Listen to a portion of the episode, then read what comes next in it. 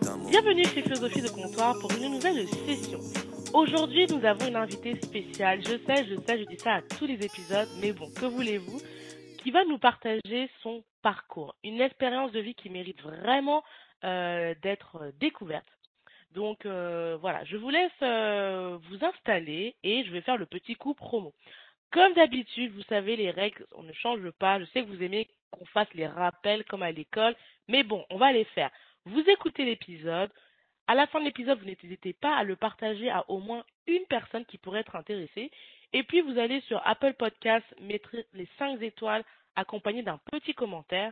Pour ceux qui n'ont pas d'iPhone ou d'iPad, vous pouvez faire la même chose sur YouTube, un petit commentaire, ou bien sur la page Instagram Philosophie de Comptoir en commentaire, en DM. Et pour ceux qui veulent un échange de vive voix, vous n'hésitez pas à me suivre sur Clubhouse. On se fera des rooms privés pour en parler. Et bien évidemment, vous aurez tout ça dans la description, ainsi que l'invité qui mérite d'être entendu. Maintenant, comme d'habitude, prenez place, hydratez-vous, and get ready. Hello Carla. Salut Cynthia. Ça va? Ça va et toi? Ça va, ça va. Eh ben, welcome au comptoir. Merci à toi. Merci de m'accueillir. Ça fait super plaisir déjà, Carla. Merci d'avoir accepté cette invitation. Ça fait très très plaisir. Ben, c'est un euh, plaisir pour moi aussi.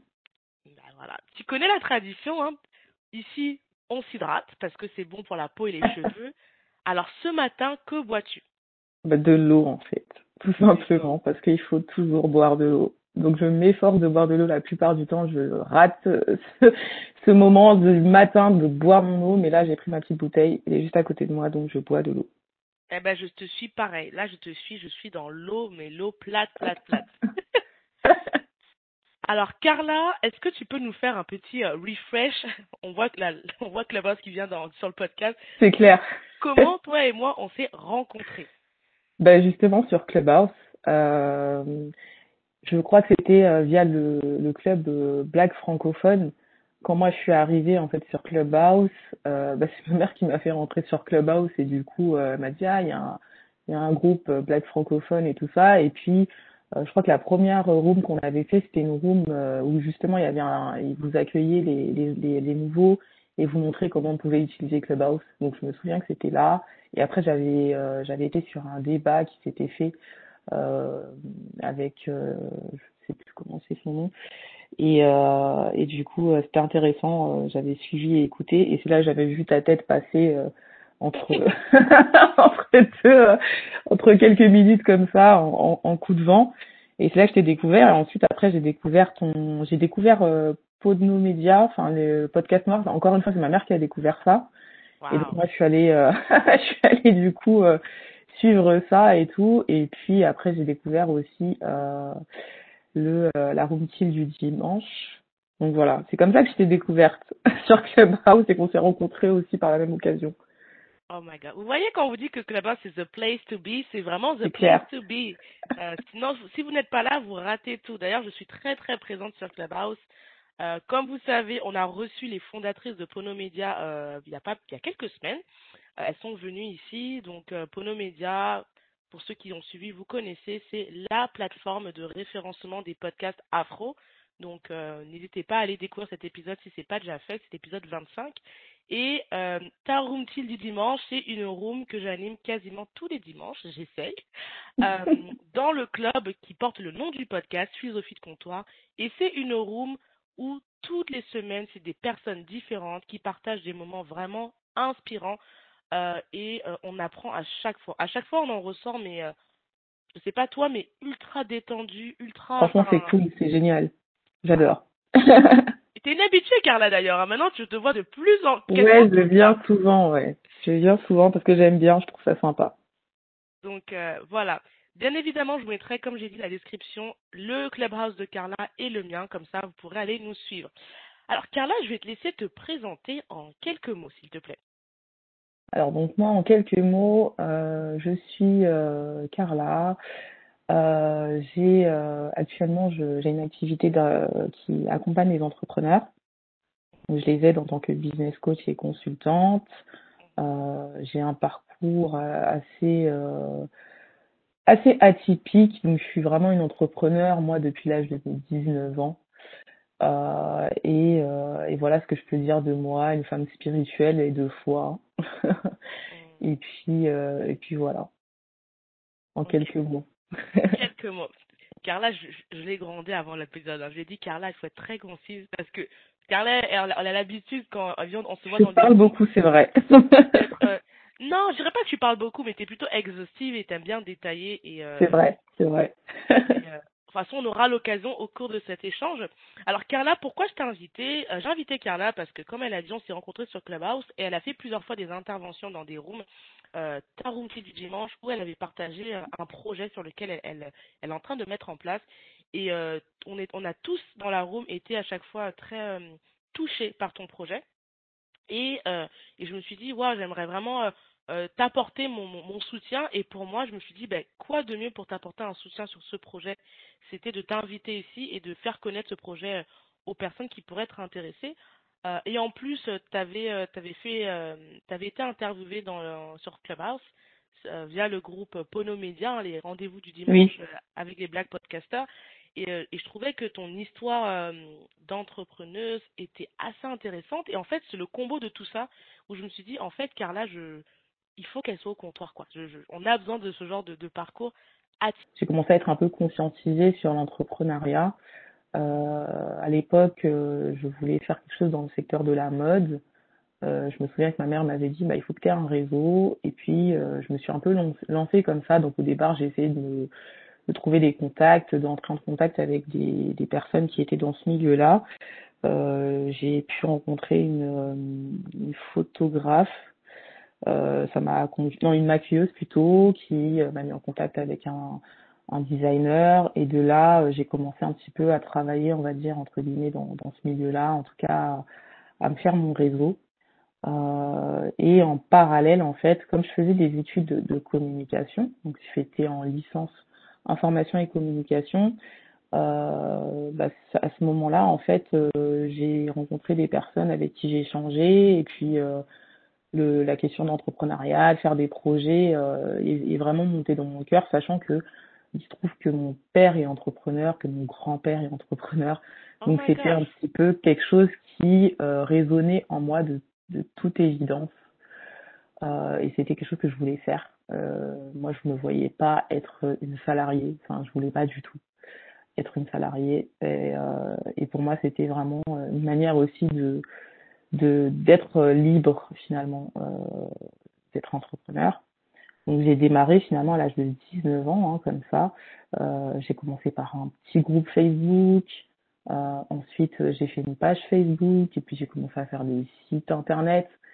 Euh, toute seule ou tu euh, Ouais, toute seule. Non, vraiment, je me suis, je me suis mise dessus toute seule. Je me suis auto formée. Enfin, ça a vraiment été une période assez marrante parce que euh, jusqu'à présent, j'avais rien fait de ma vie en fait que le lycée, tu vois. Quand tu es au lycée, bah tu es au lycée, tu vas au lycée, tu fais ta, tu ta vie de lycéenne. Et puis quand je suis sortie du lycée et que je suis arrivée à la fac, en fait, je me suis découverte des tonnes de talents en fait. J'ai vraiment découvert euh, euh, plein de choses en moi, plein de capacités que je ne connaissais pas. Euh, parce que du coup, bah, j'ai commencé à faire des choses de moi-même, à, à, essayer de, de me développer de moi-même. Et, euh, et puis j'ai découvert aussi ma curiosité. J'ai quelqu'un de très curieux. Euh, enfin vraiment, je me suis découverte. Euh, ça a été euh, un, une période vraiment intéressante pour moi.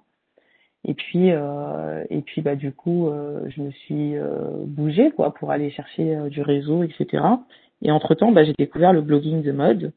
Et donc là, je me suis dit, bah ça serait ma stratégie. T'avais quel âge à peu près vers J'avais 19 ans. Waouh, wow, 19 ans. Euh, ouais, j'avais 19 ans, donc euh, je me suis lancée dans, dans, dans l'idée de faire un blog de mode.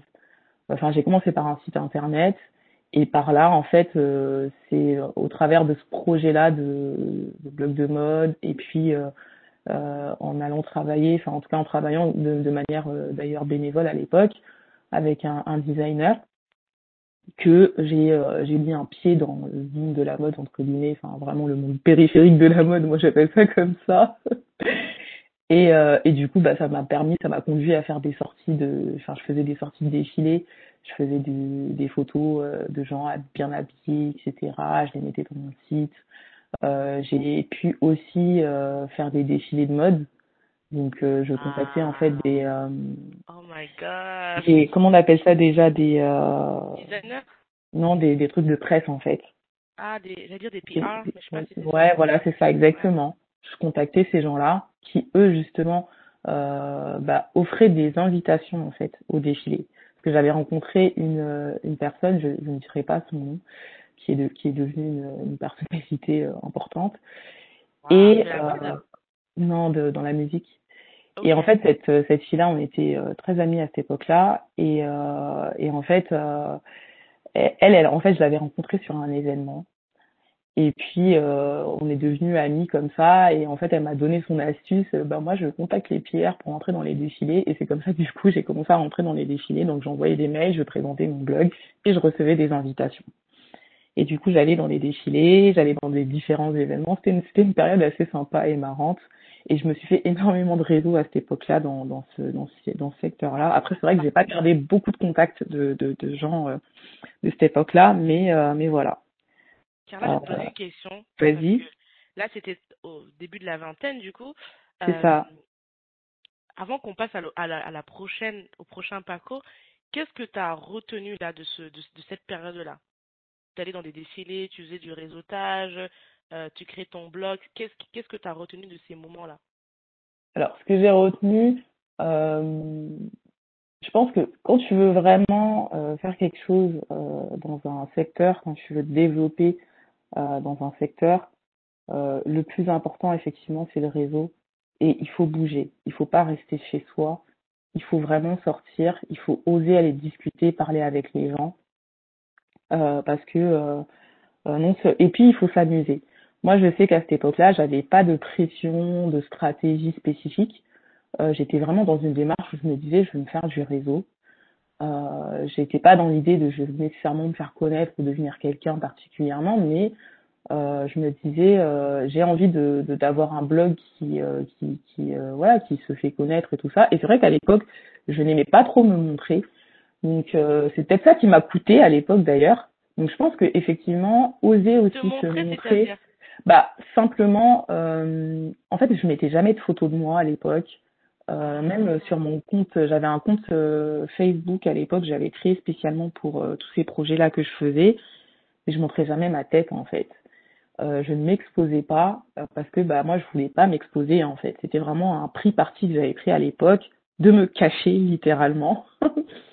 et et c'est avec le temps que je me suis rendu compte que c'était pas forcément une très bonne idée. Euh, Il y a des gens, y a des choses, il y a des gens qui font des trucs en ne se montrant pas et ça marche très bien. Euh, mais moi à l'époque je voulais pas trop me montrer, je voulais pas trop m'exposer euh, pour diverses raisons et et donc effectivement je pense que quand tu te montres pas, bah tu crées pas forcément de lien avec ton audience. Donc j'avais mon blog, je publiais mes trucs et puis bon bah je faisais des choses un peu un peu comme ça quoi. Et euh, et donc du coup euh, ça a pris euh, enfin si tu veux quand j'ai fait ces ces projets là euh, à la différence de plein de blogueuses qui cartonnaient, moi je cartonnais pas du tout, tu vois. Mais je faisais mon truc et je m'amusais et c'était sympa. Et je pense que c'était aussi ça, c'est que je me prenais pas nécessairement la tête non plus. Mhm. Euh, et je faisais les choses pour m'amuser. En fait, je développais vraiment euh, ce que été, mes talents, euh, moi intérieur, d'un point de vue vraiment de mes compétences.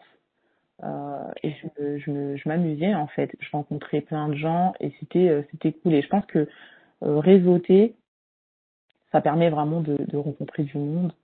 Euh, oser quand même se montrer dans ce qu'on fait, pas se trop se cacher et être authentique. Et je pense que c'est ce dont j'ai manqué à l'époque, c'est d'authenticité.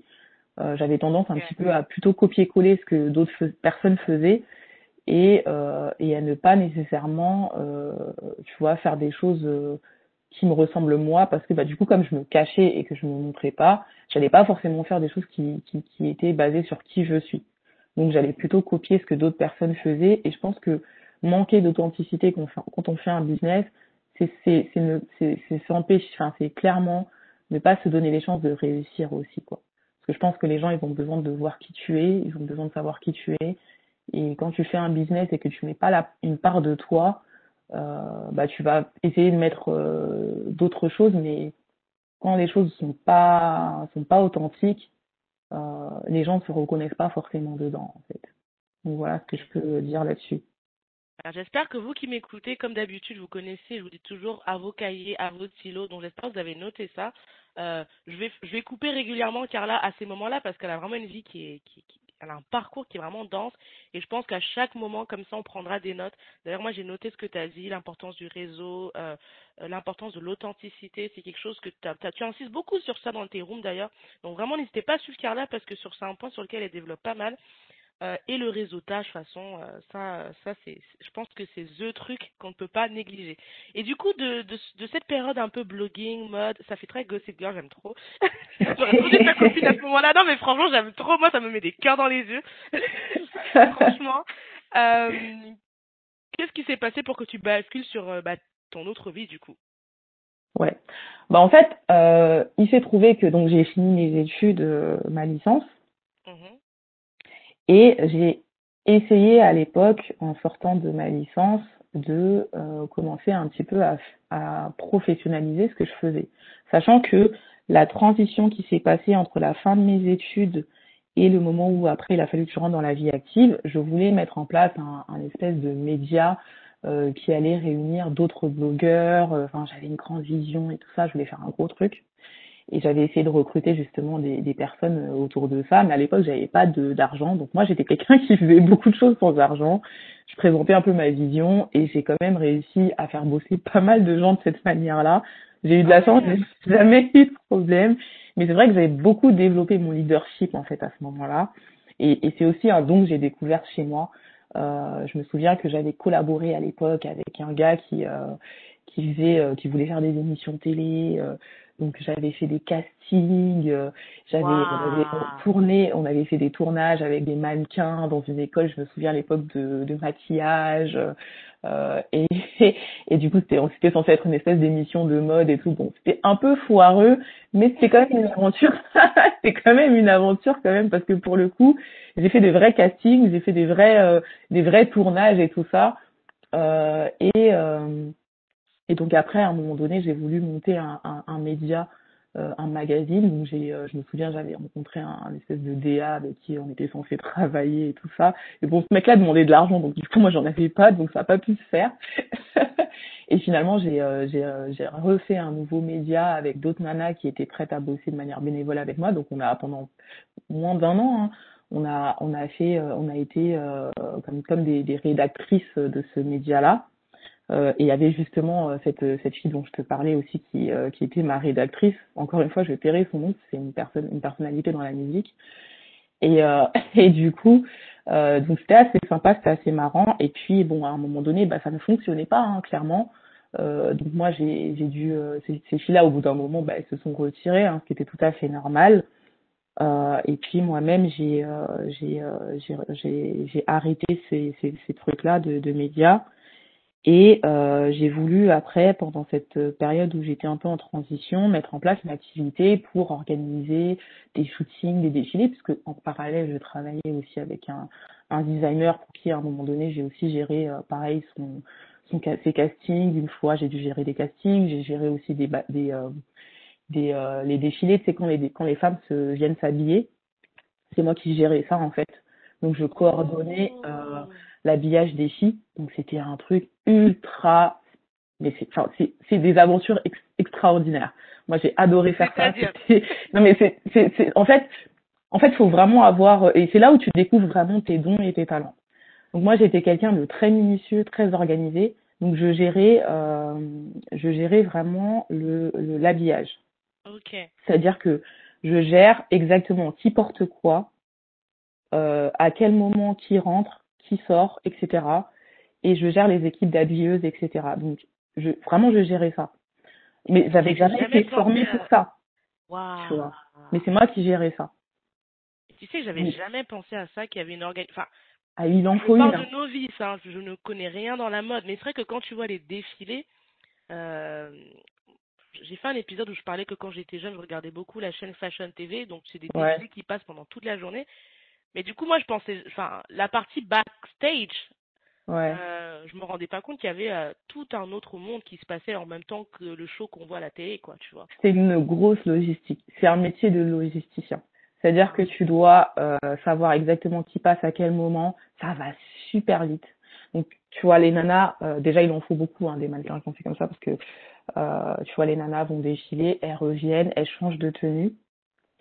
Euh, donc, il faut savoir exactement qui porte quelle tenue à quel moment. Il faut être ultra euh, rigoureux et c'est un niveau de stress intense.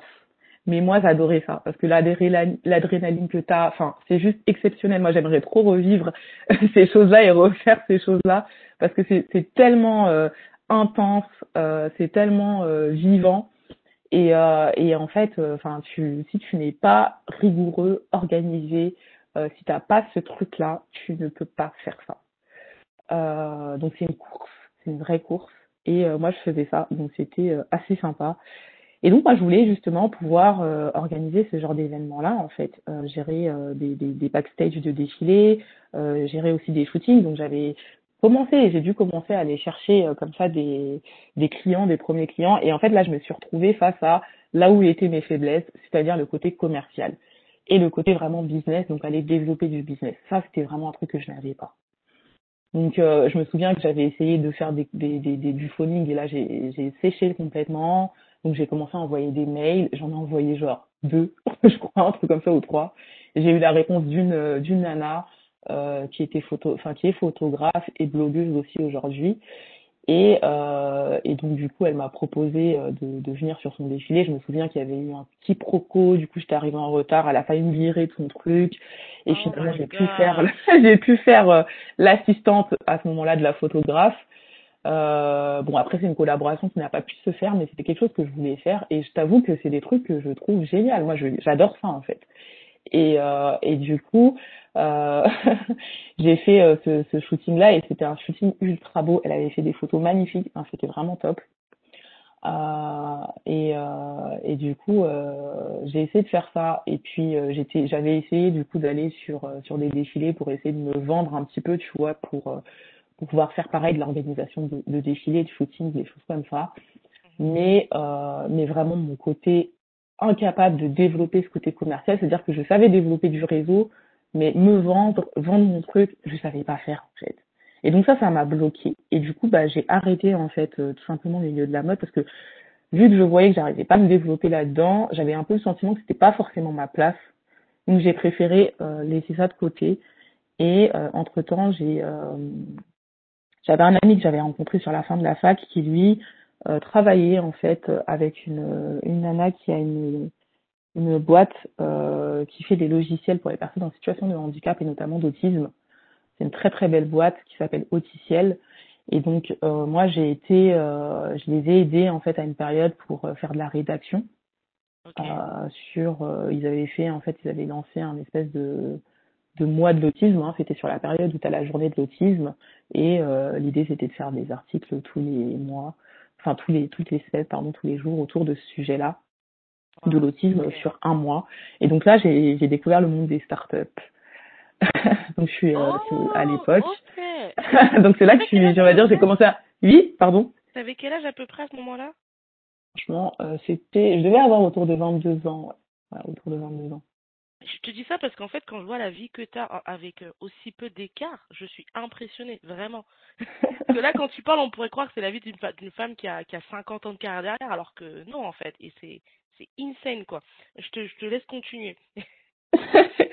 ouais, donc du coup, je rentre, donc euh, je, vais donc dans cette petite euh, start-up qui à l'époque était euh, euh, hébergée dans un, comment on appelle ça, dans une espèce de pépinière d'entreprise. Donc c'était l'ancien Numa, ils étaient placés à Bourse à l'époque. Et euh, donc je vais, je découvre ce monde-là. Donc là, je commence à découvrir ce qu'on appelle les brainstorming. Enfin, c'était vraiment sympa. J'ai beaucoup aimé aussi cette expérience-là.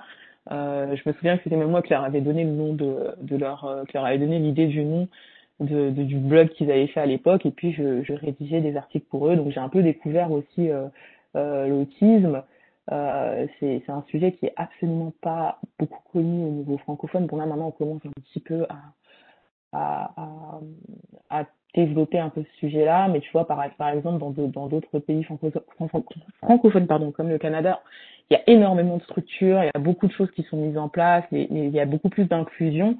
Alors que ici en France, l'inclusion, on est très très loin. Et donc c'était un petit peu ça aussi. L'idée, c'était de pouvoir sensibiliser sur euh, sur ces questions-là, sur la question de l'inclusion, parce que eux, ils ont des, applications justement pour euh, l'éducation euh, et l'inclusion pour les, personnes en situation d'autisme.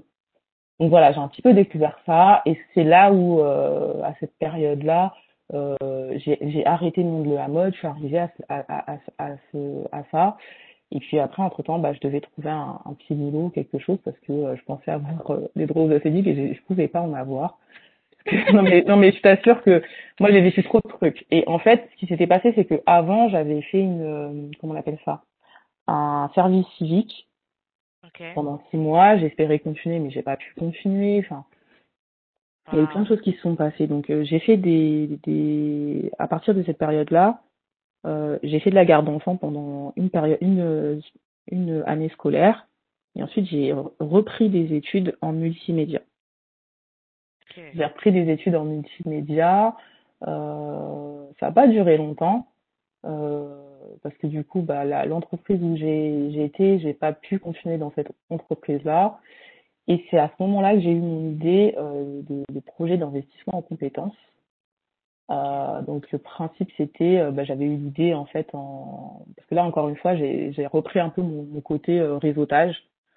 Donc j'ai découvert une, association qui s'appelle Make Sense où j'ai découvert ils faisaient des, espèces de brainstorming pour aider des, des, boîtes dans le dans le social, tu vois le business social, social business. Et, euh, et en fait, pendant une, une session de brainstorming qu'on faisait pour une, pour une boîte, euh, moi j'ai eu je me dis, ah, ça serait sympa que des personnes puissent investir dans des business euh, au lieu qu'ils mettent la, de l'argent, ils mettent des skills. Et ça permettrait aux start de démarrer euh, sans avoir à, à, tout de suite dépenser de l'argent euh, ou à lever tout de suite des fonds. Euh, c'était une idée que j'avais balancée comme ça. Et entre temps bah comme euh, du coup la, la, la, boîte où j'étais euh, m'avait pas gardé euh, et que j'avais dû arrêter ma, ma formation multimédia je me suis dit bah vas-y je vais faire ça en fait. Donc euh, à l'époque j'ai ouais à l'époque je suis rentrée dans une dans une, une académie qui s'appelait la Yump Academy pour justement monter mon projet faire mon business plan. Entre temps j'ai découvert aussi The Family. Donc j'ai connecté avec avec euh, comment s'appelle déjà la une des fondatrices de, de The Family et euh, qui m'avait à l'époque offert le programme coup d'état qui était payant. Elle me l'avait offert euh, et euh, c'était c'était assez marrant. Et, et du coup j'ai suivi leur leur programme et j'avais beaucoup aimé. J'avais été très très très très édifiée par ce programme là. J'en avais appris énormément et ça m'a conduit du coup à développer mon business un petit peu dans ce mode start-up, euh, dans ce mode un petit peu euh, test and learn, euh, agilité, etc. Mhm. Et donc c'est de là un petit peu que, que j'ai j'ai développé, puisque cette idée finalement c'était une idée de, t'as as une idée de business, tu pars de rien, t'as zéro, et comment tu fais pour partir de là et développer ton activité et, et, et, parvenir finalement à un moment donné à pouvoir lever des fonds, avoir des clients, etc. Quoi. Du coup, de, ce que je vois là, de cette deuxième expérience dont tu nous parles, là, au début, on était dans la partie blogging, donc vraiment très active. Euh, enfin, c'est vraiment le corps qui est investi. Là, dans la deuxième partie de ton parcours, ce que tu nous racontes, c'est vraiment plus. Enfin, j'ai l'impression que c'est beaucoup plus dans la partie brainstorming où tu avais l'air de vraiment passer de, de, de, de, de te développer, en fait, du, du coup. Ouais, là, c'était vraiment le côté. Euh le côté, euh, bah là j'étais un peu dans le, dans le côté innovation d'usage, innovation, euh, ouais innovation, parce que tu sais à l'époque quand quand quand j'ai travaillé sur ce projet-là, euh, on parlait beaucoup d'innovation technique.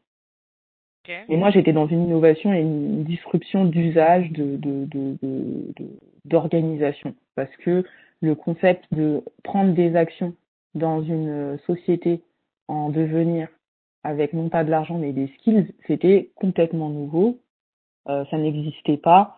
Et en plus, moi, la vision que j'avais, c'était vraiment une vision où t'es pas censé euh, mettre de l'argent. Bon, c'était un peu compliqué parce que du coup, d'un point de vue juridique, il n'y avait pas du tout de, de, de, d'espace pour arriver à mettre ça en place. du coup, j'avais même des avocats qui étaient prêts à bosser euh, avec moi pour ça parce qu'ils trouvaient ça tellement intéressant et, ingénieux. Et, et, la question qui se posait, c'est comment est-ce que juridiquement je peux arriver à mettre ça en place en fait? après, après moi aussi j'étais un petit peu, j'étais un petit peu dans mon délire, c'est-à-dire que moi je me disais non, il faut pas qu'on mette de l'argent, faut que voilà. Et après on avait la, la, question qui se posait, enfin en tout cas ce qu'il me disait, c'est que bon bah après tu vois tu peux pas non plus faire ça sans argent parce que bah, aujourd'hui, si tu veux prendre des actions, il faut mettre de l'argent, il faut les acheter, tes actions. Euh... Car là, j'aime trop ce que tu viens de dire parce que là, tu touches euh, à un point qu'on va avoir un peu plus tard parce que ça fait deux, trois fois que tu, tu parles du problème euh, financier qui rentre en cours dans tes projets. Donc, je vais te laisser euh, euh terminer rapidement sur ce point et passer sur l'autre point de, de ton parcours. Mais voilà, donc du coup, c'était donc c'est là que je suis arrivée dans cette phase-là. Donc là, on était en 2000, 2015, en 2014-2015. 2014-2015, je mets en place ce, projet-là. J'ai bossé dessus pendant deux ans et demi. Et, euh, et puis, bah, pareil, j'avais une équipe, des gens qui étaient prêts à bosser avec moi, des personnes qui étaient prêtes à, à m'aider à lever des fonds. Euh, j'avais recruté euh, un certain nombre aussi d'investisseurs en compétences, donc des gens qui avaient entre 7 ans, 7 ans d'expérience en moyenne, parfois plus, euh, dans des domaines très divers, que ce soit dans le domaine finance, juridique, business, marketing, enfin vraiment de tout. Je sais plus, je crois que j'avais un petit réseau d'une centaine de, de personnes. Hein à un moment donné, j'étais arrivée à ouais, une centaine de personnes, de, personnes qui étaient prêtes à s'investir, des gens qui avaient 10, 15, 20 ans plus que moi. Hein. Moi, je me souviens, je faisais des ah. entretiens avec des, des personnes qui avaient 50 ans. Moi, à l'époque, j'en avais 24, euh, 25, quoi. et, euh, et du coup, euh, et entre-temps, bah, j'avais aussi recruté en face des, des start-upers, des, des entrepreneurs. Et je me souviens que j'avais même repéré un, un, le projet de d'une société qui aujourd'hui euh, cartonne beaucoup dans, dans le monde afro. Euh, et je me souviens que je m'étais dit. Est-ce que tu peux dévoiler ou pas du tout? C'est confidentiel. non, non, dis-nous si c'est confidentiel. Euh, pas... Euh. Non, c'est pas nécessairement confidentiel. C'était euh, ma coiffure, ma, ma, coiffeuse afro à l'époque. J'avais rencontré les ah. les les, euh, les, les fondateurs, Emmanuel et son et Rebecca. Euh, et je me souviens que j'avais, je leur avais même proposé si je pouvais les accompagner, mais ils avaient du coup choisi d'être accompagnés ailleurs. Ils n'avaient pas eu tort d'ailleurs, parce qu'à l'époque, ce que je faisais, c'était pas, c'était pas forcément abouti. et du coup, euh, du coup, euh, je me souviens que eux, je les avais rencontrés chez The Family. Et je me souviens que quand j'avais vu leur projet, je m'étais dit, mais ça, c'est sûr que ça va marcher. Ok. Et, euh, et j'ai pas eu tort d'ailleurs, parce que ça a bien fonctionné, effectivement. Et, euh, et du coup, euh, donc c'était euh, c'était assez marrant aussi cette, cette période-là parce que tu, tu, tu, des fois tu, tu rencontres des gens, tu vois un petit peu ce qu'ils font et tu arrives un peu à percuter que ça va fonctionner. Je me souviens qu'à l'époque j'avais rencontré une autre personne qui avait fait exactement le même principe euh, d'idée, mais lui son projet n'avait pas fonctionné et je me souviens que euh, que j'avais observé les deux comme ça euh, et je m'étais dit tiens ah, qu'est-ce que ça va donner? Qu'est-ce que ça va donner? Mais ma coiffeuse afro je les avais bien sentis je savais que ça allait marcher et, euh, et, euh, et du coup, euh, à cette époque-là, j'ai rencontré pas mal de monde. Euh, j'ai aussi rencontré Bassi, euh, qui est ah, une des personnes les plus influentes de, de Clubhouse. C'est The personne. C'est The personne de Clubhouse, Bassi. Euh, D'ailleurs, je vais, je vais faire une interview avec lui dans mon, dans mon podcast aussi. Et, euh, et donc, moment teasing, moment teasing. Ouais, un petit, faudra, un petit teasing, ça va, ça, ça, ça, sortira, ça sortira mais voilà, euh, j'ai rencontré Bachi à cette époque. Enfin, j'ai rencontré pas mal de monde en fait à cette époque-là. Euh, donc c'est assez, euh, c'est assez drôle parce que du coup après tu vois que tu reconnectes avec certaines personnes aujourd'hui, euh, que ce soit sur Clubhouse ou autre et tout, donc c'est assez marrant. Euh, donc suite à cette période-là, donc deux ans et demi comme ça, hein, j'ai accompagné quelques porteurs de projets. à l'époque, j'avais gagné un concours avec avec alors je, je, le nom m'échappe c'est une c'est la c'est une association entreprise dans le social business euh, Ticket for Change. Donc Ticket for Change c'est un super euh, c'est un super business. Ils aident les, les entrepreneurs sociaux euh, et c'est euh, Mathieu euh, et à son prénom échappe aussi qui, qui gère ce projet-là, enfin qui gère ce business-là. C'est une, super belle boîte et à l'époque ils avaient fait un MOOC en ligne. Donc j'avais gagné un des concours, j'avais reçu un prix de l'entreprise Cégide et du coup j'étais aidée par Cégide et j'avais pu faire des, des événements dans leurs locaux et tout ça. Donc c'était assez sympa. Et euh, ouais, non, mais vraiment, c'est vrai que j'ai fait beaucoup de trucs là, je me rends compte. ah parce que tout ce que tu dis, je me dis, waouh, enfin, c'est assez incroyable, quoi, tu vois. Ouais, c'était vraiment sympa cette période. Et c'est vrai que c'est une, une, période où j'ai, où là, pour le coup, j'ai commencé à, à faire quelque chose et j'ai commencé à réaliser quelque chose d'assez important.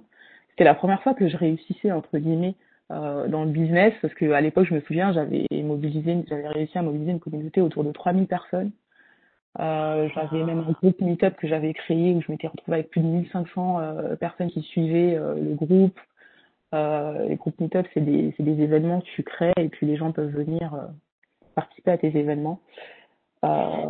Et, et c'était vraiment une, une aventure super intéressante. Euh, après, pour des raisons personnelles euh, et parce que j'étais dans un cheminement de foi personnel, j'ai dû arrêter ce projet-là. Donc j'ai ah. décidé de, de, laisser ce projet-là et, euh, et de reprendre des études. Et donc j'ai démarré des, enfin j'ai fait une licence euh, qui est qui est justement sur le handicap et l'emploi. Donc c'était une, une licence qui s'appelle chef de projet handicap emploi.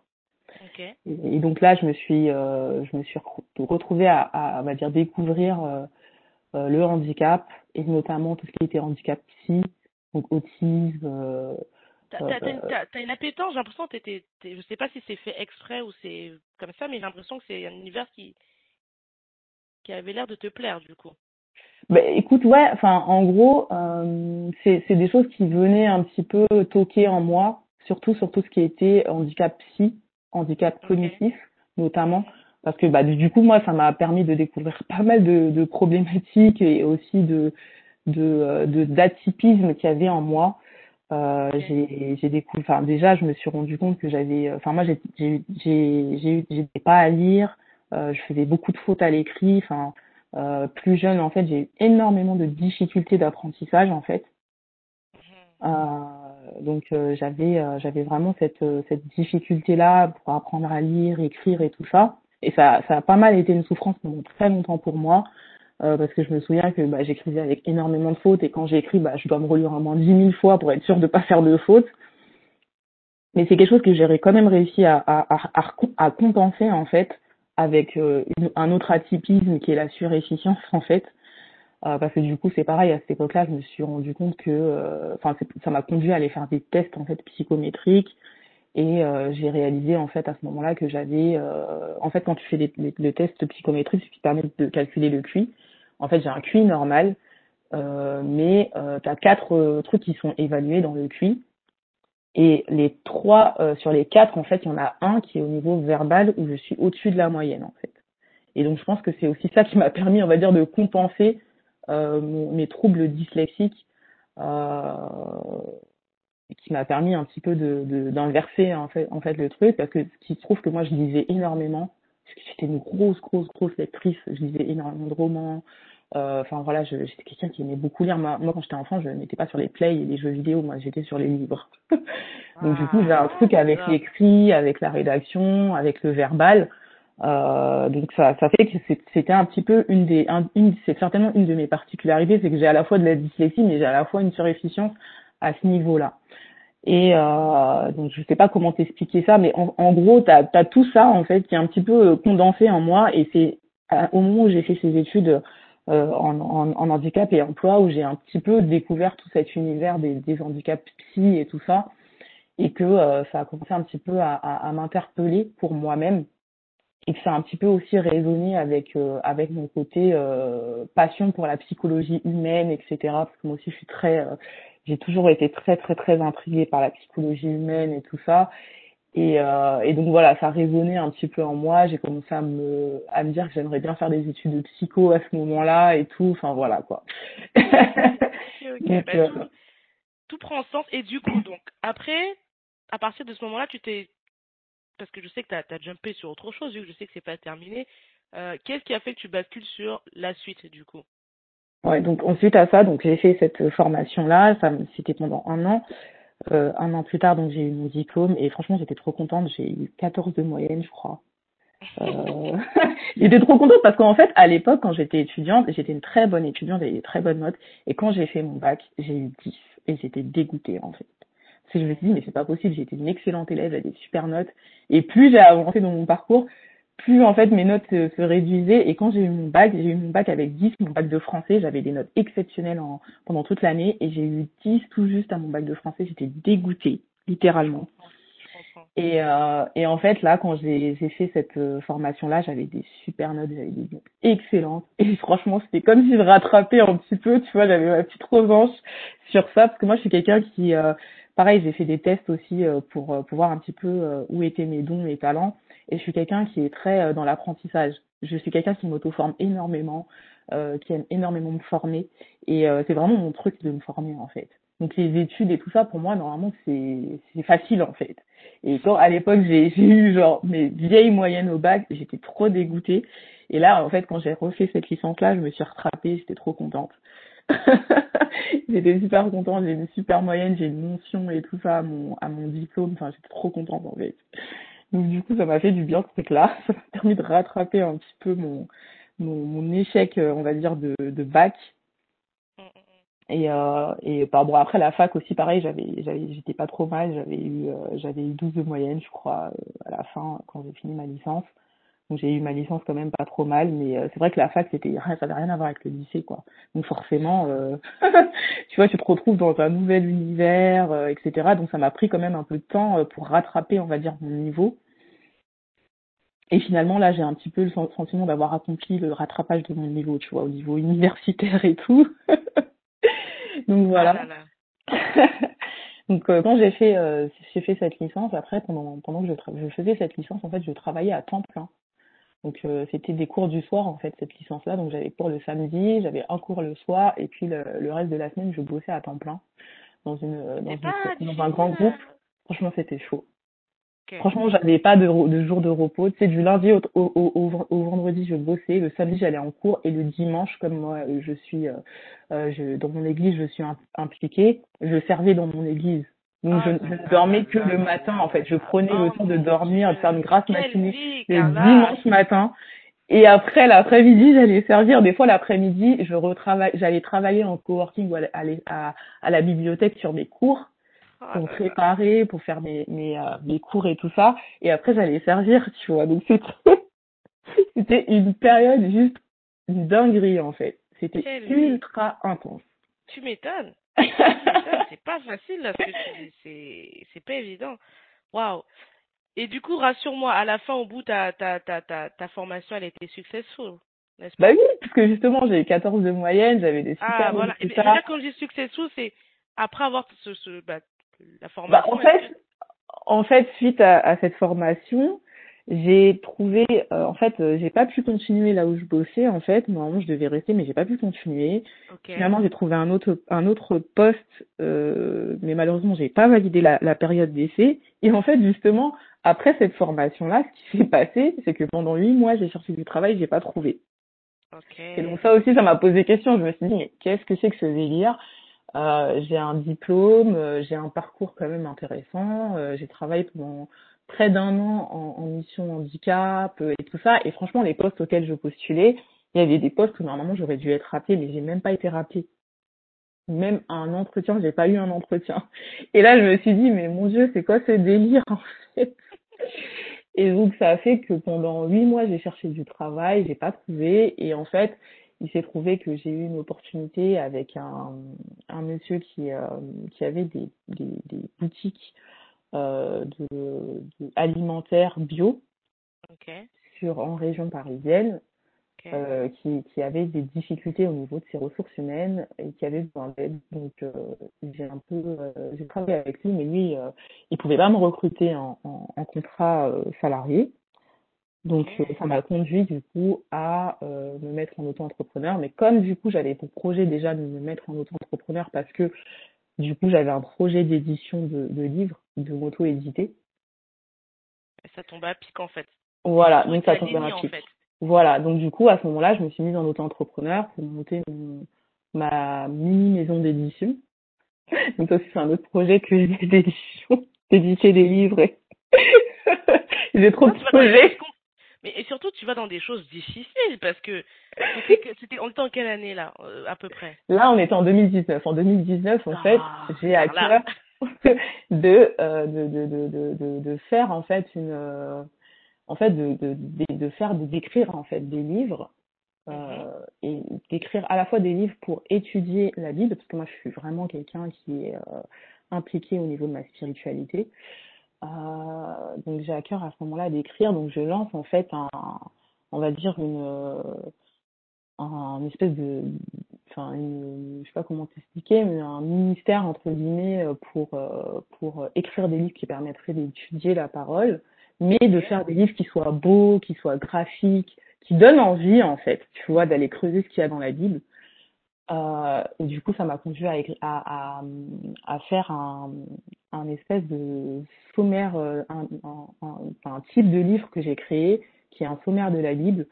Euh, et j'en ai fait un avec le livre de Matthieu, euh, qui, sans me vanter, est super beau. En fait, ça te donne vraiment, c'est un, ça te donne un petit résumé de ce qu'il y a dans le livre de Matthieu. Ça te met les références, etc. Et c'est super graphique. Et, euh, et j'avais envie de, de, de, créer comme ça des, des ressources qui donnent envie d'aller creuser dans la Bible en fait. Euh, parce que moi je suis quelqu'un de très spirituel euh, qui aime beaucoup la parole de Dieu, donc voilà. J'avais envie de partager cette passion là quoi. Mais du coup, si je comprends bien, c'était de l'édition de livres spécifiquement euh, religieux du coup. Voilà, donc il y avait une partie, ouais, il y avait une partie que j'avais créée euh, pour éditer des livres religieux, on va dire comme ça. Euh, et puis euh, une en gros si tu veux j'ai en, fait, en gros si tu veux mon projet c'est de c'est que j'ai posé une maison une maison d'édition où je m'auto édite moi. Dans cette maison d'édition c'est une une maison d'édition que je vois vraiment pour éditer euh, différentes typologies de livres. Pas nécessairement que des livres religieux. Et il y a une on va dire une succursale euh, qui qui euh, qui, qui va qui va on va dire euh, émergé de cette de cet éditeur qui est ce que j'appelle Vivre plus Christ euh, okay. où là j'édite vraiment des ressources spécifiques pour étudier la parole et tout. Okay. Donc là du coup c'est ça que j'ai créé à ce moment-là en 2019. Euh, pas très longtemps au final. Ouais, il y a pas très longtemps, j'ai commencé à écrire comme ça. Euh, et puis euh, c'est un projet que j'ai mis. Du coup? Ouais, ça m'a conduit du coup à finalement, donc je monte mon auto-entrepreneur, je travaille avec ce, ce monsieur. Euh, ça se passe pas forcément très bien finalement. Euh, du coup, lui, entre-temps, il, re il, rencontre une autre, une autre jeune femme qui, elle, a une, une boîte euh, dans, dans les RH, dans les RH, euh, qui, qui avait, qui, qui était en train de développer son cabinet dans les RH. Et donc, il décide de travailler avec elle et il met en contact avec elle. Du coup, moi, je travaille avec elle et là, je fais de la chasse de tête, chose que j'avais jamais fait de ma vie. Euh, donc, euh, si tu veux, c'est ça qui m'a amené, on va dire, c'est la petite continuité qu'il y a eu au niveau de mon diplôme que j'ai passé, puisque du coup, j'avais fait de la RH et du recrutement. Donc là, je me retrouve à faire de la chasse de tête pendant quelques mois euh, en tant qu'indépendante, encore une fois. Finalement, je, je, je, je, ne continue pas à travailler avec, euh, avec cette jeune femme. Là, on arrive fin 2019 et début, début 2020, je décide de, de me dire, bah, je vais aller chercher des clients. Euh, pour, euh, pour essayer de faire valoir aussi ce diplôme que j'ai fait. Euh, puisque moi j'avais fait un mémoire de recherche sur tout ce qui était lié à la santé au travail et, euh, et à l'insertion professionnelle. Donc là, du coup, euh, j'ai commencé à chercher des clients, c'est-à-dire pour euh, travailler auprès dans les services de ressources humaines euh, sur les questions de santé au travail et d'inclusion au handicap et tout ça. Okay. Et début 2020, donc je commence à chercher des clients et finalement, il y a le Covid qui, euh, qui vient, quoi. Oh my gosh. Donc, du coup, coup c'est quand même intéressant parce que de ce que j'entends, de ce que tu dis, tu es quand même passé dans une phase, euh, comment on va dire ça euh, Où tu te retrouves à faire du commercial. Parce que de tout ce que tu dis depuis dans le début de ton parcours, c'est vrai que es, je vois de ton parcours, de ce que j'en ressors, hein, c'est que tu es quelqu'un de très créative, de, de, de, je dirais qu'il y a, qu y a un, t'as as un sixième sens qui a l'air de plutôt bien fonctionner. C'est pas donné à tout le monde. et euh, et euh, mais j'ai l'impression qu'à chaque fois il manque quand même ce, cette partie un peu démarcher, euh, taper. Enfin, c'est pas que tu tapes aux portes parce que tu fais bien le réseautage, mais la partie on va dire où tu passes dans le gap financier. j'ai l'impression que c'est là justement que ça, ça, ça a manqué tout au long de, du début de ta carrière. Et que là, Totalement, totalement, t'as tout compris. à la fin, tu es rentré dans le dans le, vif du truc, quoi, la, la, partie financière. Et ça, je trouve ça.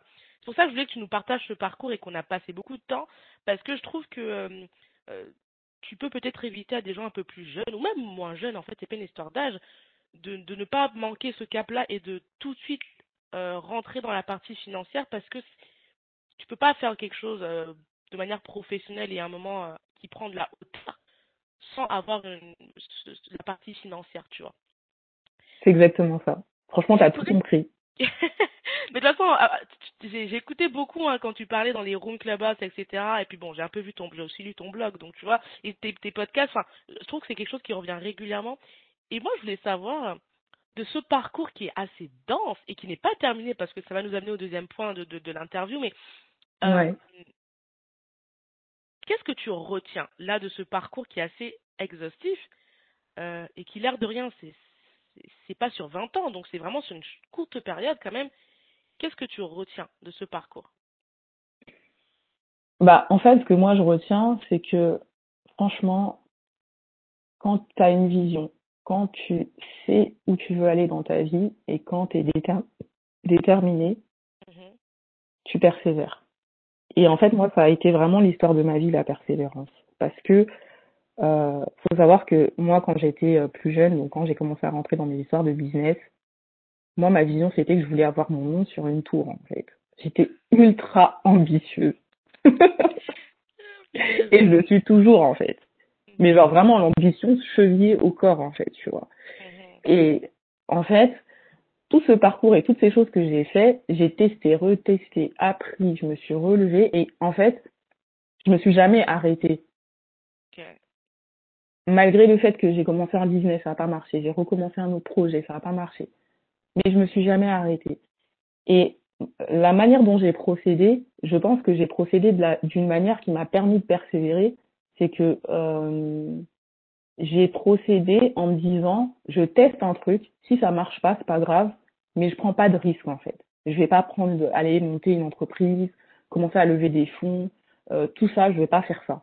Moi, ce que je vais faire, c'est euh, essayer de voir comment est-ce que je peux partir de zéro, euh, bricoler un petit peu et essayer à partir de ça euh, de développer mon business. Et c'est vrai qu'avant, j'avais pas cette vision business de, de dire ok, on va faire des sous.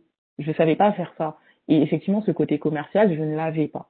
Et comment j'ai développé ce côté commercial, c'est parce qu'à un moment donné, c'est arrivé en 2017 quand j'ai dû arrêter euh, mon, mon projet de, enfin quand j'ai choisi euh, d'arrêter mon projet euh, à l'époque euh, d'investissement en compétences, dans la phase transi- trans- transitoire en fait de cette période-là, je me suis retrouvée à devoir chercher du boulot et j'ai trouvé une mission d'intérim où je devais faire du phoning.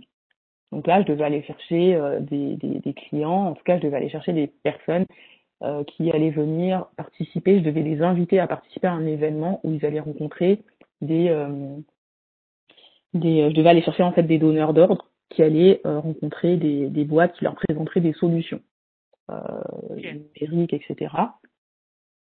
Et donc, je devais inviter ces personnes et prendre mon téléphone et leur dire, ah, je vous invite à venir à tel événement pour venir découvrir des solutions pour vous aider à, euh, des- à, à, à, à faciliter votre, votre travail au quotidien. Et ça, ça a été un des trucs les plus difficiles que j'ai dû faire de ma vie. C'est-à-dire que tout, tout ce que je t'ai raconté, c'était facile pour moi.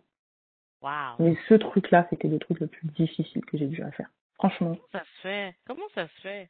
Mais c'est, mais je t'assure, c'est ouf, hein. Mais c'était le truc le plus difficile que j'ai eu à faire de ma vie. Faire des études, pour moi, c'était facile. Euh, euh, travailler, développer euh, tout un tas de trucs, c'était facile. Je faisais des trucs, limite, tu te dis, tu sors de ta zone de confort, mais pour moi, c'était confortable, tu vois, de gérer un backstage en défilé. Mais prendre mon téléphone pour appeler quelqu'un et lui dire, euh, voilà, je suis telle personne, euh, euh, je vous propose euh, un, événement, je vous invite gratuitement à l'événement. Mais my God, c'était chaud pour moi, ça. C'était chaud pour moi. Donc tu vois, ça montre que des fois tu peux avoir énormément de facultés, mais il y a toujours des, des points faibles en fait. Il y a personne qui est invincible, il y a personne qui est tout puissant, il y a personne qui même quand tu es super intelligent, tu as des faiblesses, tu as des trucs où tu, tu ne maîtrises pas. Tu peux avoir des tonnes de talents, et moi c'est mon cas, j'ai énormément de talents, j'ai beaucoup, beaucoup de capacités, de facultés, mais il y avait, il y a ce truc-là commercial, mais pour moi c'était un cauchemar en fait. Je savais pas vendre, je ne savais pas me vendre. Et c'est la raison pour laquelle j'ai jamais gagné d'argent dans mes business. Tu vois. Waouh, waouh, waouh. Franchement, ben, j'aime beaucoup ce que tu, ce que tu viens de dire et euh, tu nous plonges directement dans l'autre la deuxième partie de, l'entretien, de l'entretien, qui était de, euh, je vais mettre un peu de contexte pour que ceux qui écoutent comprennent. En sûr que la base, moi, ce qui m'avait vraiment touché, c'était euh, le fait que tu avais mis vraiment un point d'honneur à, c'était une room, je crois, qui parlait de, business ou d'entrepreneuriat. Je sais plus c'était quoi le titre, j'ai oublié. Et tu avais dit ceci, tu avais dit oui, mais l'entrepreneuriat, ce n'est pas que des success stories qui vont finir en une de magazine, tu vois.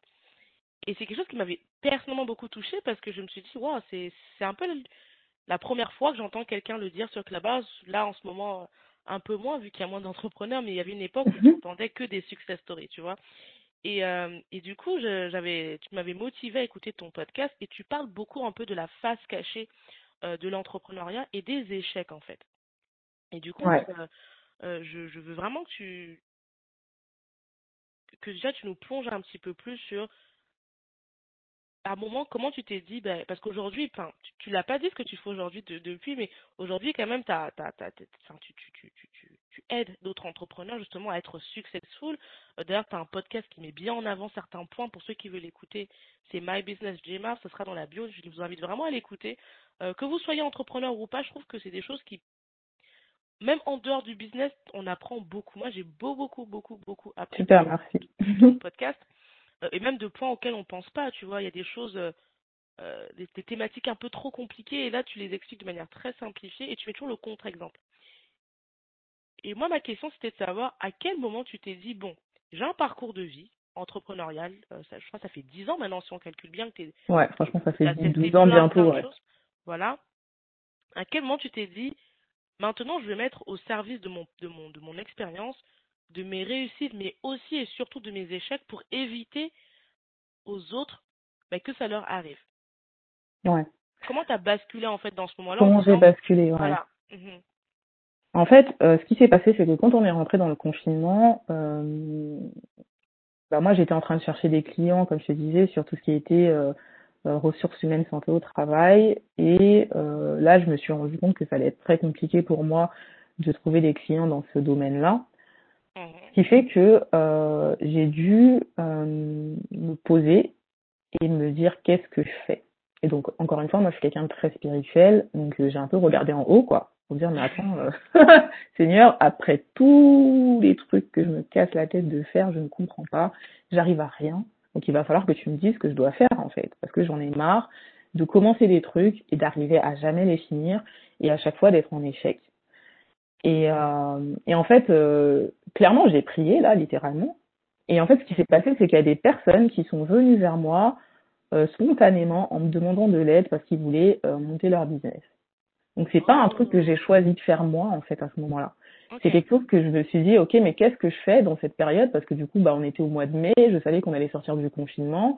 Comme j'avais, euh, j'étais auto-entrepreneur, donc j'avais eu euh, à faire euh, un peu de chiffre d'affaires avec les opportunités que j'avais eues sur l'année 2019, donc j'ai pu bénéficier de l'aide des entrepreneurs. Euh, donc heureusement, il faut dire quand même qu'on est dans un pays il y a des aides et euh, des fois on crache sur la France, mais quand même il faut reconnaître que on a de la chance dans ce pays. Et, euh, et donc du coup, bah, pendant cette période-là, je savais que quand on allait sortir de la phase de, de confinement, bon, moi je me voyais pas euh, aller travailler en tant que salarié. Enfin, ça c'était clairement quelque chose sur lequel je m'étais dit c'est mort, ça n'arrivera plus jamais en fait. Donc toi, t'es vraiment non, non, non, non, Moi je suis Ok. no way. Enfin vraiment, hein, j'ai fait, hein, j'ai eu des expériences, j'en ai eu quelques-unes en entreprise. Mhm. Euh, mais vraiment, c'était trop compliqué pour moi. Quoi. Moi, j'arrive pas à m'intégrer dans les entreprises. Donc, tu vois, comme je me suis dit, hein, je, suis un, je suis un profil très atypique et, euh, et j'ai eu toujours beaucoup de mal à m'intégrer dans les entreprises. Euh, et en fait, euh, soit on me valide pas ma période d'essai, soit on me vire pour des raisons qui n'ont aucun sens. Mais en fait, je ne reste jamais dans les entreprises. Et donc là, je savais que je ne voulais plus travailler en entreprise. Et ça, j'avais pris la décision déjà depuis le début de l'année 2020. Donc là, je me disais, mais qu'est-ce que je vais bien pouvoir faire? Et, euh, et donc du coup, bah, ces, ces personnes-là venant vers moi, j'ai commencé à les aider totalement gratuitement en me disant, je sais pas ce que je vais en faire de ce truc-là, mais on verra bien. Et en fait, c'est là que ça s'est formé, on va dire, euh, où j'ai commencé un petit peu à découvrir un peu tous les business coachs euh, sur la place du marché. Euh, au début, je me disais, vas-y, moi, je suis pas une coach. Je n'aimais pas ce terme, coach. Ça me stressait. Et puis, je me disais, tout le monde fait ça, c'est n'importe quoi. Parce que moi, je suis quelqu'un qui aime bien faire des choses que personne ne fait. ok, ok. Donc, du coup, j'étais en mode genre, ah, vas-y, la flemme. Euh, du coup, je me suis dit, bon, je vais me positionner en tant que consultante, comme ça, je vais accompagner les gens et les aider euh, euh, bah, à démarrer leur projet. C'était un petit peu, euh, on va dire, ma spécialité, euh, de partir de zéro. J'ai zéro, j'ai rien. Comment est-ce que je fais pour finalement dérouler un peu ma vision, structurer mon idée et puis démarrer par quelque chose? Par quoi je démarre? Pour que je puisse commencer en fait à faire un peu de chiffre d'affaires et au fur et à mesure faire évoluer mon entreprise. Euh, sachant que moi, ma vision, c'était, euh, bah, moi j'ai une grosse vision et euh, si je tombe, enfin, du coup, moi j'attire beaucoup des gens aussi effectivement qui sont comme ça, qui sont très ambitieux, qui ont des visions, voilà, qui ont plein, plein, plein d'idées dans la tête, qui veulent faire plein de choses. Et donc du coup, je me suis dit, bah, moi j'ai un peu cette spécialité d'arriver à trouver dans toutes tes idées de projet par quoi tu peux démarrer pour ensuite faire tes premiers centimes là, et puis après réinvestir tes premiers centimes au fur et à mesure pour développer ton entreprise en fait donc c'est un petit peu sur ça que je me suis, euh, c'est comme ça que je me suis lancée en fait dans le coaching, enfin dans le business coaching. Au départ le consulting, puis en découvrant le coaching, j'ai finalement accepté l'idée de pourquoi pas être coach. Et euh, puis je voyais que c'était ça que les gens avaient aussi besoin. Et c'est là que je me suis lancée un peu dans le business coaching. Ça s'est fait euh, grosso modo entre juillet et août 2020. Ok, ok, ok, ok. Eh ben j'aime j'aime beaucoup là ce que tu viens de dire. Comme quoi le, le 2020 ça a beaucoup euh, ça a été un, un, un, shift pour beaucoup au final j'ai l'impression ouais, totalement. Parce que je à chaque fois j'entends les gens me disent 2020 c'est vraiment the moment. Euh, et euh, et du coup euh, toi tu te enfin pour faire ce que tu fais aujourd'hui tu te bases sur une formation ou c'est vraiment ton expérience et ce que tu as, tiré comme leçon euh, que tu mets au service du coup de tes de tes de, de tes, de tes coachés? Bah, les deux. Alors, c'est mon expérience, euh, qui d'ailleurs, euh, je me suis rendu compte que, tu sais, j'ai j'ai vécu tellement de vies, j'ai fait tellement de choses, mais c'était des choses que je n'avais jamais modélisées, euh, que je n'avais jamais sorti de mon cerveau. Mmh. Euh, ce qui fait que, euh, n'ayant pas sorti ça de mon cerveau, c'est quand j'ai commencé à accompagner les gens que je me suis rendu compte de à quel point je pouvais les aider, en fait. Parce que du coup, je me suis rendu compte que euh, je savais exactement comment il fallait réfléchir pour étudier un marché, pour euh, faire un business plan. Et même moi-même, j'ai été surprise. Je me disais, mais comment je comprends tout ça? Comment je connais tout ça, en fait? Et en fait, des fois, tu fais tellement de trucs, tu te rends même pas compte, en fait, des connaissances, des choses qui y a en toi. Donc, du coup, euh, j'ai commencé à moi-même me rendre compte que j'avais toutes ces connaissances et cette compréhension. Donc, c'est beaucoup, euh, effectivement, de mon expérience, de, de ma compréhension des choses. Euh, et puis, euh, je me suis aussi rendu compte que quand les gens me parlaient de leurs projets, de leurs trucs, bah, moi, j'avais euh, cette capacité à un peu designer euh, des business models. C'est-à-dire de dire, OK, bah, tu vas pouvoir faire ça, comme ça, et ça permet de vendre de telle manière. Euh, tu peux peut-être travailler sur une offre de telle manière, prendre tel angle pour proposer ton offre. Ça va permettre d'avoir une différenciation par rapport à d'autres business. Donc, je me suis rendu compte que j'avais un espèce de truc un peu que j'appelle le business design euh, qui consiste en fait à, euh, sur la base de tes idées, de, tes aspirations, de qui tu es aussi, hein, euh, de concevoir comme ça un business model euh, sur mesure, en, entre guillemets, avec tes idées et ta personne. Et donc j'ai fait ça avec toutes les personnes que j'ai accompagnées en fait. Il y a plein de gens qui ont bénéficié de mes, mes coachings gratuits où je leur ai fait comme ça du business design. Voilà, on discute, on échange en une heure, une heure et demie de de euh, d'entretien et puis ils ressortent avec euh, avec une idée de business model, avec quelque chose de construit, de structuré. Donc ça, ça se fait en un entretien en général. Okay. Euh, et puis euh, et puis du coup, bah, je me forme énormément, notamment en marketing, etc. Donc c'est déjà là-bas c'est mon domaine, la communication, mais moi je me forme beaucoup, je regarde beaucoup ce que font les autres business coachs. Euh, par exemple, moi pour mon podcast, je me suis formée j'ai acheté une petite formation pour faire mon podcast. euh, bah, encore une fois, comme je te disais, moi je suis quelqu'un qui aime me former et m'auto-former. Donc euh, c'est pareil, je me suis formée, je me suis auto-formée en SEO et du coup j'ai de tous les articles que j'ai trouvés, j'ai moi-même créé une formation à partir de ça. Enfin, donc, euh, donc voilà un petit peu comment je fonctionne. Ok. Et euh, avant qu'on passe à l'autre question, j'avais posé une question parce que là, ce que tu viens de dire, ça vient de faire un, un- un truc dans ma tête. Tu as dit, tu te formes, donc tu payes des formations et en même temps, tu crées des formations à partir de ce qui existe. Et c'est une question qui me taraude de plus en plus, surtout en allant sur Clubhouse et en, en- en échangeant avec beaucoup de gens, Mm. notamment le monde du, du podcast et, et- et même euh, le, le réseautage, c'est une question qu'on t'a beaucoup posée dans des rooms, Carla. Et d'ailleurs, je t'ai dit, je t'inviterai à faire des rooms sur le réseautage parce que je vois que c'est une question qui revient très, très régulièrement. Mm. Et je pense qu'au vu de ton expérience, tu as vraiment quelque chose que tu pourrais apporter parce que tu as fait des différents milieux, différents domaines. Et je pense que Mm. vraiment, ton expérience, plus que quelqu'un d'autre, il y a de quoi à- apporter. Donc, je te, je te, te laisse cette tâche-là. Après, euh, euh, gère si tu veux faire ça en payant ou gratuit, c'est c'est toi qui vois. Bon, Payant, ça serait quand même mieux, je pense. Mais euh, moi, le confinement m'a fait prendre conscience et que au final, on vit dans un monde où l'information, elle est là. C'est-à-dire que, contrairement à il y a 10 ou 15, 20 ans, où Ouais. tu pouvais avoir l'excuse de j'ai pas l'information parce que bah, peut-être t'as pas l'internet, etc. Mm. Euh, depuis euh, quand même, j'ai 10, 20 ans, je suis même pas, je, dirais ça fait bien au moins 50 années que il y a vraiment des êtres humains qui ont mis à disposition de leur temps pour écrire des blogs, faire des vidéos, et ce qui fait qu'aujourd'hui on arrive à un moment où les informations elles sont là. Mm. Mais qu'est-ce qui fait aujourd'hui qu'une personne doit peut-être payer quelque chose de payant que dans le gratuit? Je te pose cette question exprès parce que euh, il y a beaucoup de gens, hein, je, je l'ai entendu, et, et même moi dans mon podcast, qui vont dire ouais, mais euh, pourquoi les payer Tout est dehors? Tu vois, c'est des phrases que tu entends Mm, régulièrement mm, dans n'importe quelle chose. Et pourquoi il faudrait payer justement des personnes comme toi qui ont une expertise ou payer euh, une personne qui a une expertise dans quel que soit le domaine, ça peut être dans le business, ça peut être dans le dans, dans, dans, dans la santé, ça peut être dans pourquoi payer? Qu'est-ce qui fait la différence entre payer et aller chercher dans ce vaste monde qui est internet les informations à disposition? Bah en fait c'est ça le problème, c'est chercher l'information. C'est le point. C'est-à-dire qu'aujourd'hui, euh, moi par exemple en tant qu'entrepreneur et ce que je fais, moi j'ai une capacité de synthétiser l'information. C'est-à-dire que je vais, je te donne l'exemple quand euh, j'ai fait mon, j'ai fait un guide au- de de- d'auto-formation au SEO. D'ailleurs je l'ai, je le renouvelle là ce, ce guide-là et je vais le proposer euh, de, de manière gratuite, mais aussi pour proposer une autre formation euh, derrière payante euh, pour euh, monter sa stratégie de, de, de, de content marketing. Typiquement, ce guide-là, comment je l'ai créé bah Moi, à la base, je m'étais auto-formée en SEO, c'est-à-dire que j'étais partie chercher des, de, de l'information sur Internet, parce que encore une fois, effectivement, l'information sur Internet, elle est, et elle est de très bonne qualité, et elle est suffisamment étoffée pour que tu t'auto-formes gratuitement avec ce qu'il y a sur Internet. C'est tout à fait possible. Sauf que ça demande d'aller chercher de l'information, ça demande de prendre le temps de lire l'information, etc., etc.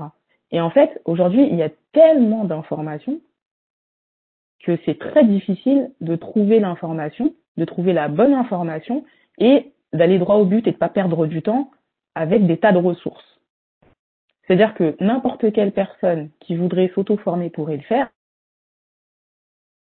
Et il faut euh, être super habitué pour que euh, quand tu vas taper même sur Google, il faut taper les bons mots-clés. Ça, tout le monde ne sait pas faire des recherches sur Google. Ensuite, il faut avoir euh, le flair de capter les bonnes informations, c'est-à-dire que quand tu vas aller sur un site, tu vas regarder, il faut que tu saches tout de suite quand tu vas regarder l'article, est-ce qu'il y a de la, il y a de la bonne, bonne info, est-ce que c'est vraiment pertinent et intéressant pour moi de lire cet article? Ça aussi, ça demande une capacité d'analyse. Et ce Ah, travail de capacité d'analyse, Mhm. tout le monde ne l'a pas en fait. Tout le monde ne sait pas faire des recherches sur Internet pour aller chercher les bonnes infos au bon, au bon endroit et après euh, d'arriver à synthétiser l'information pour en faire quelque chose. Tu vois. I love this. I love this. J'espère que vous qui m'écoutez, vous avez noté ça. Parce que franchement, c'est une question que je mourrais d'envie de poser à Carla depuis la première fois qu'elle a fait une room. Parce que justement, pour moi, c'était évident que tu devais faire du coaching en fait. Avant même que je découvre que tu c'était ton, ton travail. Quand j'ai reçu ton truc, je me suis dit, mais j'espère que cette femme, elle, elle, elle- elle coach des gens parce que je vois personne d'autre mieux que toi pour pouvoir coacher. Et là, c'est, je trouve que c'est, c'est, c'est, c'est totalement vrai. Mais le, le point que j'avais pas du tout vu et que tu viens de me faire réaliser, c'est la capacité d'analyse de la bonne information euh, et le temps. Parce que toi, tu l'as pas dit, mais on va pas se mentir. Hmm. on a tous 24 heures dans une journée. C'est Et, ça. euh, et 24 heures, l'air de rien, vous, vous supposons que vous dormez 7 heures, ça fait déjà 7 heures en moins. Si vous travaillez, vous enlevez encore 7 à 8 heures, et du coup, le temps disponible est encore pire que limité. Donc, euh, donc euh, moi, j'avais vu que la notion de temps, mais la notion analyse et synthétisation, j'avais pas vu du tout. Et ça, je- j'espère que vous l'avez noté. Est-ce que tu avais terminé sur ce point-là ou tu voulais rajouter quelque voilà, en tout cas, c'est ça. C'est, pour moi, euh, pourquoi tu vas payer un business coach d'une part, il y a ça, ça veut dire que le business coach, il va prendre le temps de, euh, de te former, euh, de te, en fait, de sélectionner pour toi l'information, en fait. Il va sélectionner pour toi l'information qu'il va te donner, il va faire le tri pour toi. Donc, soit il va s'appuyer sur ses propres connaissances, soit il va aller chercher de l'information dehors. Parce qu'en général, on va toujours chercher de l'information dehors. Et cette information qu'on va chercher en dehors, il faut qu'on la synthétise, il faut qu'on la modélise. Et euh, toi, demain, bah, t'as pas besoin d'aller chercher 10 milliards d'informations partout. Tu as juste à payer mon programme et tu as toutes les infos qu'il te faut pour faire ton truc. Donc après, c'est toi qui choisis. Soit tu vas travailler avec un, tel ou un tel, ça dépend des affinités, ça dépend, dépend de à quel point cette personne est convaincue ou pas. Mais concrètement, euh, moi, je mets au défi quelqu'un d'aller chercher euh, de l'information sur Internet aujourd'hui pour s'auto-former et d'arriver à le faire en une semaine. Moi, le guide que j'ai fait d'au- d'auto-formation, je l'ai fait en, je pense, en une semaine, un truc comme ça. Euh, donc, euh, j'ai imprimé plein d'articles, je les ai tous lus et je les ai synthétisés. Mais c'est un travail monstre. Et, ce travail-là, euh, les gens, je t'assure, tout le monde ne peut pas faire ça. Donc, vaut mieux que tu payes pour avoir la bonne information au bon moment qui correspond exactement à ce dont tu as besoin. Et euh, le business coach, si tu, si, tu si tu travailles en one-to-one avec lui, bah, tu vois, pour ma part, euh, je pense pas que les personnes que j'ai aidées, elles auraient eu les idées qu'ils aient eues s'ils n'avaient pas discuté avec moi, sans prétention. Euh, pour avoir des idées euh, de, de savoir comment est-ce que je vais euh, euh, mettre en place euh, et construire mon business et comment est-ce quelle offre je vais créer par rapport à toutes les idées que j'ai, par rapport à mon histoire et à qui je suis, il faut que tu sois en contact avec quelqu'un qui a la capacité de te, te faire prendre ce recul et de te faire émerger ces idées-là. Donc là, tu vas faire appel à un business coach. Donc voilà. Wow. En tout cas, drop the mic. Carla connaît ma phrase préférée de Clubhouse, drop the mic. Euh, et et j'insiste là-dessus, je me permets vraiment de de- d'insister beaucoup là-dessus parce que euh, on en avait parlé, Carla, dans la room Ponomédia, euh, sur euh, le type de podcasteur, parce que vous savez, il y a beaucoup de podcasts qui pop-up depuis euh, quelques années. Et moi, j'avais expliqué que moi, j'ai fait le choix de faire un podcast en m'auto-formant seul, tu vois. Et, euh, et ce que j'avais maintenant, j'ai un peu d'expérience, j'ai pas encore un an dans le podcasting, mais je me rends compte que ce que tu viens de dire, c'est tellement la vérité, c'est le temps. Euh, le temps et la capacité d'analyse et de synthèse, c'est pas donné à tout le monde. Parce que bah, aujourd'hui, on a eu de la chance, entre guillemets, je touche du bois, le Covid m'a libéré du temps. Mais je pense que hors Covid, j'aurais jamais eu tout ce temps-là d'aller lire, écouter. Non, non, non, le temps c'est trop précieux et c'est pire que l'argent parce que le temps tu ne le perds, tu ne le gagnes jamais, tu ne fais que le perdre. Et je pense que hum, là, je fais un peu la promo des, des coachs euh, et des gens qui proposent de, de, de, de l'intelligence. C'est n'hésitez vraiment pas à mettre la, la main à la poche pour payer une formation. C'est ça, hein. Euh, parce que ça vous fera gagner un temps fou. tu auras les bonnes informations et tu- ça te. Voilà. Et, aujourd'hui, je comprends mieux pourquoi il y a autant de coachs. Moi, tu, tu- je te l'avais dit, je me, je me moquais souvent des coachs en disant, oh là là, il y a des coachs. Je, je, vais pas mentir, je pense toujours qu'il y a des coachs bullshit. Je, voilà. je suis désolée C'est si c'est vrai, y en quelqu'un. a. Moi, je pense qu'il y a des coachs bullshit dans tous les domaines. hein. Cependant, euh, moi, ma propre expérience de, podcastri- de podcastrice me fait comprendre que, bah ouais, parfois c'est bien de payer une formation parce que tu gagnes euh, ce que tu feras en, en, en un mois, le savoir que tu cumules sur du mois, ben, en une formation, tu l'as, tu payes allez 4 heures et encore 4 heures et t'as tout quoi. Mm, Et, ça. et ce temps que tu as perdu, bah, tu peux développer autre chose. Tu te libères du temps. Donc, euh, donc voilà, on va fermer la parenthèse là-dessus et on va aller sur la dernière partie de l'épisode. Avant ceci, je vais juste vous inviter à, à faire une petite pause parce qu'on a parlé pendant un moment. Je ne sais pas combien de temps ça fait qu'on parle là. Euh, Ça fait un moment. ça fait un moment qu'on parle. Donc, euh, je vous invite à prendre le temps, à aller vous hydrater, euh, à mettre la pause. On va revenir dans une deuxième partie qui va être un peu plus dense. Donc voilà. Et je vous dis à la semaine prochaine. Donc là, je pense qu'il y a beaucoup de choses qui ont été dites. Je préfère vraiment que vous preniez le temps de digérer tout ça, d'aller découvrir ce que fait Carla, son podcast, son site, tout est dans la description. Et on reviendra la semaine prochaine pour aller sur la deuxième partie euh, qui, va, euh, qui va vous permettre de comprendre la première partie. Comme d'habitude, les habitudes ne changent pas. Vous partagez cet épisode si vous l'avez aimé. Vous mettez les 5 étoiles sur Apple Podcast accompagné d'un petit commentaire. Pour ceux qui n'ont pas d'iPad ni d'iPhone, vous pouvez aller mettre le commentaire sur YouTube. Vous pouvez mettre également votre retour par email pour ceux qui sont un peu plus corporate, en messages vocaux sur Instagram ou en DM.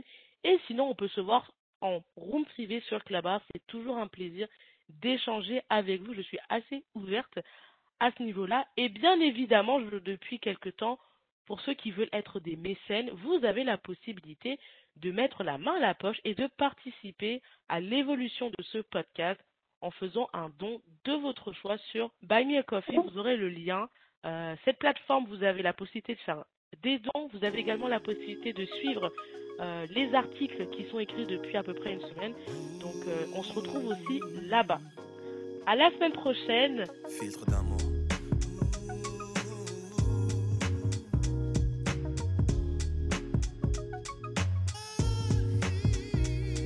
J'ai bravé les dangers, j'ai traversé les eaux. J'ai marché sur la presse pour caresser ta peau. Je promets de te construire un château dans le ciel et d'arrêter le temps pour que notre histoire soit éternelle. D'affronter tous les obstacles, les tempêtes, les cyclones. De combattre et d'abattre les cerbères, les cyclopes. Pour te chanter des mélodies que tu seras seul à entendre. Je t'inventerai un langage que tu seras seul à comprendre. Tu es le spectre de ma vie, tu hantes mes jours, mes nuits. Objet de mes rêves, le théâtre de mes envies. Je déplacerai des montagnes, je décrocherai la lune. Pour ta vie et la mienne ne fassent qu'une. Quel est donc ce sortilège? Je suis comme prise au piège de mon amour pour toi, car ta beauté, ma siège, je t'offrirai des pierres précieuses et des rivières de diamants. Je pourrais freiner mes envies, tu m'attires comme un aimant, un aimant.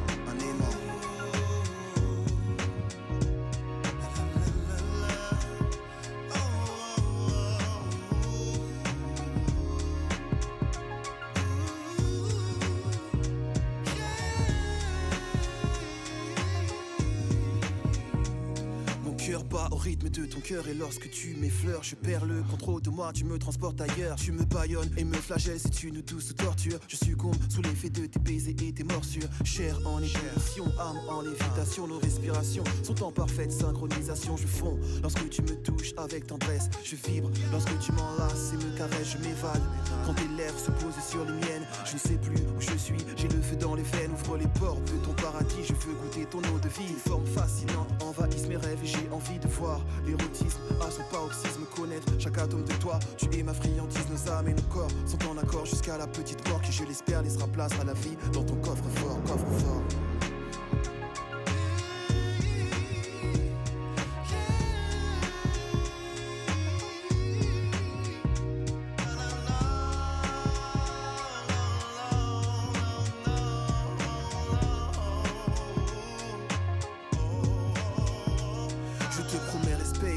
fidélité, affection, dissiper tes craintes, apaiser tes appréhensions, te soigner tes blessures et t'effacer tes peines, car l'amour est le seul vaccin face à la haine. Nos chakras et énergies sont en synergie, en accord avec les principes que l'univers régit. Je suis en paix, car j'ai trouvé l'autre moitié de moi-même. Je t'adore comme une muse et te vénère comme un totem. Fusion et connexion entre l'enveloppe et l'esprit. Union et communion, ressens-tu cette harmonie? Un halo de lumière entoure ta beauté crépusculaire pour souligner ta beauté et tes Jamais je n'aurais cru pouvoir m'accomplir ainsi. Trouver une personne qui donne un sens à ma vie, car enfin, tu m'appartiens et je t'appartiens. Le pouvoir d'amour a choisi de croiser nos chemins, nos chemins. Le pouvoir de l'amour est plus fort que l'amour du pouvoir, du pouvoir, du pouvoir. Car l'amour est le seul vaccin face à la haine. Le pouvoir de l'amour est plus fort que l'amour.